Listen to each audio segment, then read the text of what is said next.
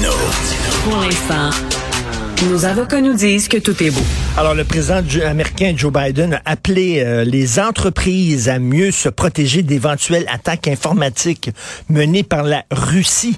Nous allons parler avec euh, Éric Parent, PDG d'Eva Technologies et expert en cybersécurité. Bonjour, Monsieur Parent. Bonjour.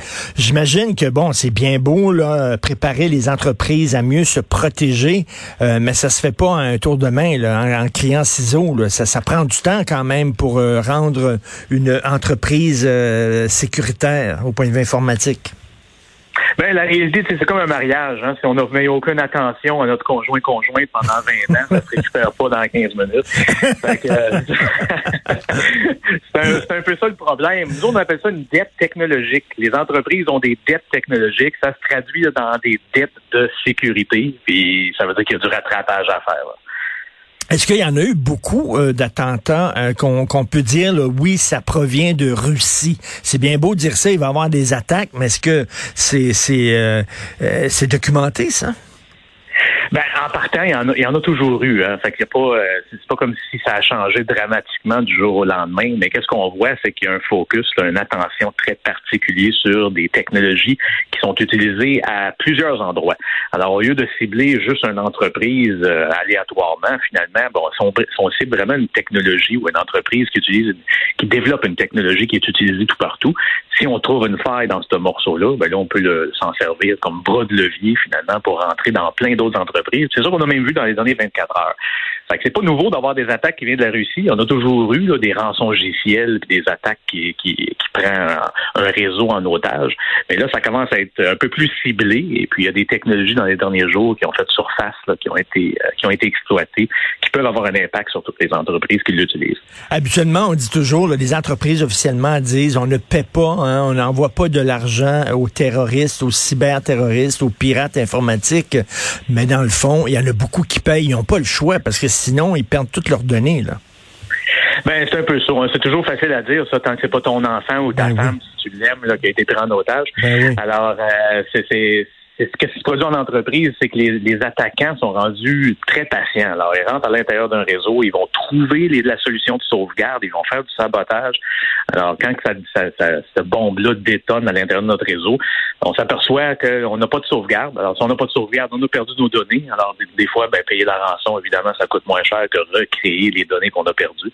Et puis, beaucoup d'entreprises sont obligées de payer. Je peux, je peux pas comprendre, moi, qu'en 2022, il y a des gens qui se lancent, là, qui lancent un site informatique ou tout ça, ou un système là, très complexe, et qui prennent pas le temps euh, de se protéger. Est-ce qu'il y a encore des gens qui sont maladroits comme ça? C'est comme c'est comme des gens qui, comme NIP, utilisent euh, soit leur date d'anniversaire ou alors un 2, 3, 4. Là.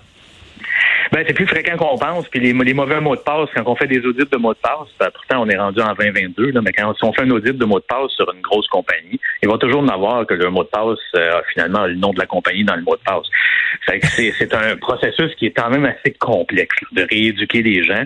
Mais d'un point de vue conception, les pays, la technologie, c'est pas quelque chose qui est très réglementé. Et puis n'importe qui peut s'improviser expert en, en, technologie.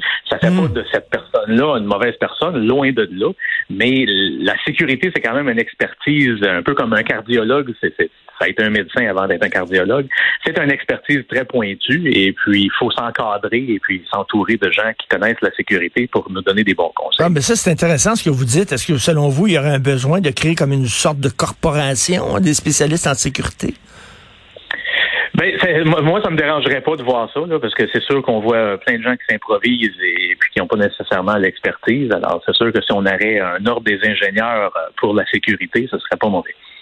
Et euh, bon, moi j'ai lu euh, quelque part dans le New Yorker il y a quelques mois de ça que la Corée du Nord euh, justement avait une armée de cyberpirates, des entrepôts remplis de, de, milliers de cyberpirates derrière leur ordinateur. Tout ce qu'ils faisaient, c'est entrer dans des systèmes d'entreprises occidentales pour leur demander des rançons et avec l'argent qu'ils recevaient, ils envoyaient ça au régime puis finançaient leur, leur programme nucléaire avec l'argent qu'ils faisaient dans des rançons comme ça. Donc, faut prendre vraiment euh, ces, menaces-là au sérieux. Là. Ben, c'est que les rançons, on son recul 10 ans, les rançons, c'était 400, 500 dollars. Mais là, c'est plus ça. Là. là, on parle de des montants à coût d'un quart de million, dépendant de la grosseur de l'entreprise. Fait que, d'ailleurs, si on prend même le cas de, de STM, Société de transport de Montréal, quand ils n'ont pas été obligés de payer parce qu'eux avaient des bons mécanismes de sécurité puis ils ont, ils ont, ils ont été chanceux dans ce sens-là. Mais on a quand même demandé la rançon pour savoir c'était combien, hein, pour avoir une idée. C'était 1,8 million. Fait que ça veut dire que quand tu récoltes de l'argent à des, des, montants élevés comme ça, ben, ça euh, ça finit par remplir un compte de banque. Est-ce que c'est seulement les grosses entreprises qui sont touchées? On va dire, ben c'est certain que c'est Hydro-Québec, il faut qu'ils se protègent, mais si tu un petit euh, euh, ONG, tu pas besoin de te protéger. Est-ce qu'on cible aussi des petites entreprises? C'est que généralement, l'attaque commence par quelque chose qui ciblait pas personne. C'est comme un virus. Euh, quelqu'un t'a toussé dans la face finalement, puis tu l'as pogné. Alors, ça se propage un peu comme ça. Et puis, une fois qu'ils sont à l'intérieur, ben, ils déterminent combien d'argent qu'ils vont demander comme rançon basé sur la grosseur de l'entreprise. Ça veut dire que ça peut toucher tout le monde. Et puis, le, montant de la rançon va varier, dépendant de l'entreprise. Mais ce qui est, ce qui est, ce qui est bien maudit là-dedans, c'est que euh, bon, t'as beau essayer de te, de bon, tu fais affaire avec une, un organisme comme le vôtre là, euh, Eva Technologies, expert en cybersécurité, pour protéger ton système, mais on a l'impression que les pirates ont toujours une longueur d'avance. T'as beau protéger ton système, ils vont réussir à le contourner, puis là il faut que tu mettes une autre barrière, puis ils vont réussir à contourner ton autre barrière. Ça a-tu une fin cette affaire là? C'est sûr que c'est un, une question qui est très complexe. C'est juste que la majorité des entreprises sont quand même pas à un niveau de maturité qu'on considérait bien, qu'on considérait confortable. Alors, euh, c'est sûr, c'est comme quand que le voleur va aller voler dans des résidences, mais il va voler les maisons qui n'ont pas de système d'alarme en premier. C'est un peu ce contexte-là. C'est sûr qu'on peut mettre en place beaucoup de mécanismes qui fait qu'on va être moins ça va être moins probable qu'on devienne une victime. Euh, mais je peux vous dire que la majorité des entreprises sont pas encore rendues là. Euh, donc, est-ce que c'est vrai le, le, le, le, mythe qui veut que euh, ça soit surtout ça soit beaucoup de pirates, d'anciens pirates informatiques là, euh, qui travaillent maintenant pour des entreprises de sécurité parce que de cybersécurité parce que justement et eux autres ils connaissent là, tous les trucs pour pouvoir entrer dans les logiciels. Donc, il y a rien de mieux que de demander à un ancien bandit de te protéger. Là.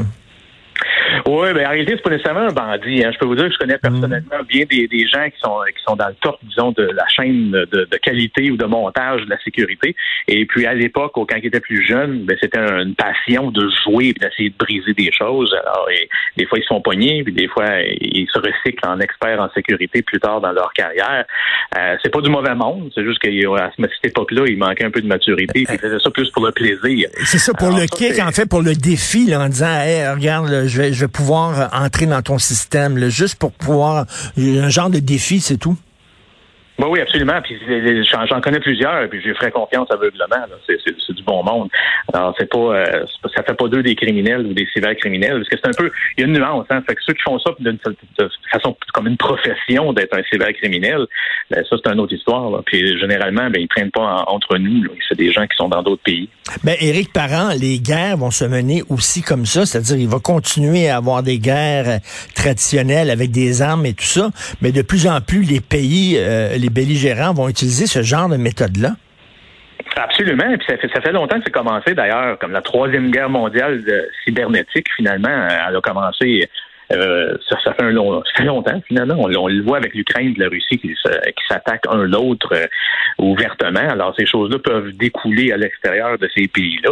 Et puis c'est toujours facile de blâmer ou de dire euh, c'est le groupe Anonymous exemple là, qui, qui fait ça, mais ça veut rien dire. Ça, ça, ça, peut être moi, ça peut être vous, ça peut être n'importe qui. Alors c'est facile de pointer du doigt et de dire ben, c'est pas les États-Unis ou c'est pas l'Israël ou c'est pas la Russie. C'est Anonymous qui a fait ça. Alors ça devient beaucoup plus facile, disons, de faire semblant que c'est pas c'est pas quelqu'un de structuré et d'organisé qui le fait. Mais ça me fait toujours rire quand je regarde des films comme Mission Impossible, par exemple. Puis là, Tom Cruise arrive, là, puis il ouvre son ordinateur, tic, tic, tic, tic, tic, puis après ça, il ferme des centrales nucléaires, il, il rentre dans une entreprise, il ferme toutes les lumières, il ferme les feux de circulation d'une ville au grand complet. c'est pas, ben, pas si facile que ça, là. Non, non, toutes ces choses-là sont possibles, mais ça se fait jamais dans une séquence comme on le voit dans un film. C'est des choses qui nécessitent beaucoup de préparation, puis il faut que les planètes s'enlignent sur plusieurs types de vulnérabilités qu'on réussit à exploiter pour faire toutes ces choses-là. Fait que c'est peu probable que ça arrive euh, tout dans une séquence euh, comme, comme, on voit dans un film, et puis c'est sûr que le timeline, là, comment ça prend de temps pour le faire est complètement pas réaliste. mais ça serait, mais oui, mais, mais, ça serait possible, je sais pas moi, de, de fermer les feux de circulation, de causer des accidents, euh, de, de, je sais pas, de faire dérailler des trains, de, de, de, de fermer un hôpital, euh, de, d'arrêter, d'interrompre l'alimentation électrique dans un hôpital, je sais pas, de, fermer les usines nucléaires, tout ça, de créer vraiment des, des grosses paniques avec un ordinateur. Ben, de façon isolée, chacun de ces scénarios-là est possible, mais c'est le problème, c'est qu'on retrouve rarement tous ces scénarios-là, disons, dans une même ville. Alors, pour, pour changer les feux de circulation, il ben, faut qu'ils soient informatisés. Hein. C'est des bons vieux systèmes euh, qui, qui, datent de 40, 50, 60 ans ils sont pas informatisés, alors on peut pas. Alors, c'est, pas que c'est pas faisable, ça, ça, ça, prend le bon contexte. Il faut qu'il y ait des, des mauvaises décisions qui ont été prises d'informatiser toutes ces choses-là en même temps. Et ça coûte cher, j'imagine, hein, euh, protéger une entreprise, une grosse entreprise, justement, des cyberpirates. C'est une grosse job. une équipe, hein? c'est une grosse job. Euh, il y, a deux façons de voir ça. Soit qu'on s'encadre de, de, services de technologie qui sont déjà euh, qui sont concrets, qui sont bien faits, qui sont qui sont matures. C'est le bout, le premier bout qui est difficile. L'autre choix, ben, c'est d'avoir des, des, des, des, employés qui sont formés en cybersécurité, mais ça, ils n'en tombent pas du ciel. C'est plus un problème.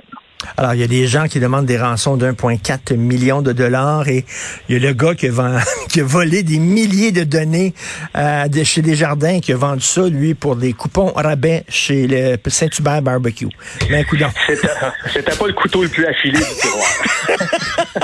lui, tu lui donnes deux, trois animaleries, là, puis euh, un spécial cuisse, patate, puis il est super content. Ça fait sa journée. Ben oui. Merci, Eric Parent, PDG d'Eva Technologies, expert en cybersécurité. Merci beaucoup. Bonne journée. Salut.